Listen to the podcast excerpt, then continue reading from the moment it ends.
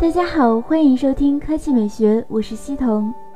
此前曝光的 Moto G5 Plus 发布时间终于确定，联想已经宣布将在 MWC 大会上发布全新的智能手机。从曝光的邀请函来看，联想将于二月二十六日在 MWC 大会上召开发布会，正式发布一款 Moto 品牌的新机。外媒从邀请函中的新机外观判断，这次发布的新品应该就是 G5 Plus。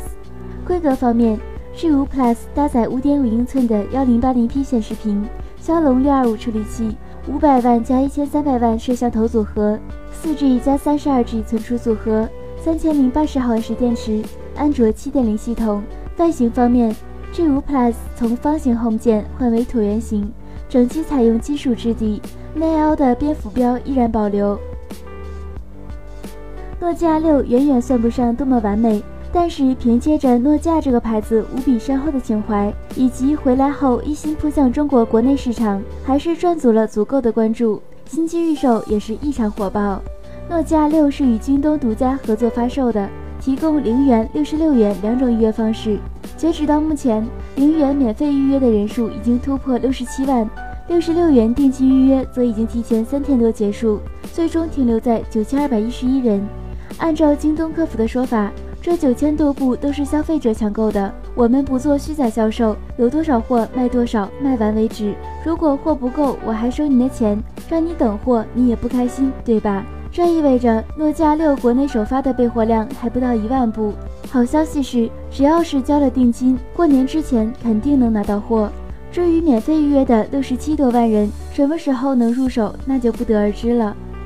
科技美学微信公众账号的新闻。三星 S 八取消 Home 键，真的可行吗？骆远东评论一下子解决了 Home 键易磨损的尴尬。王坤峰评论我还是喜欢 Home 键，不希望取消。不过不管怎么样，反正出来也得买，把 Note 五和 S 七 H 淘汰一步。肖天耀评论手中的大六已经用了两年多，本来打算今年入手一台 S 八，但是诺基亚八就要来了。我虽然是九零后，但也是诺基粉。什么塞班论坛也是每日必刷的网页，所以希望严哥出诺基亚八和 S 八的评测。都是冰城的人，看你评测已经三年了，感谢有你找到了自己的部落。MJK 评论取消 Home 键倒是可以习惯，取消三点五毫米耳机孔真的不能接受。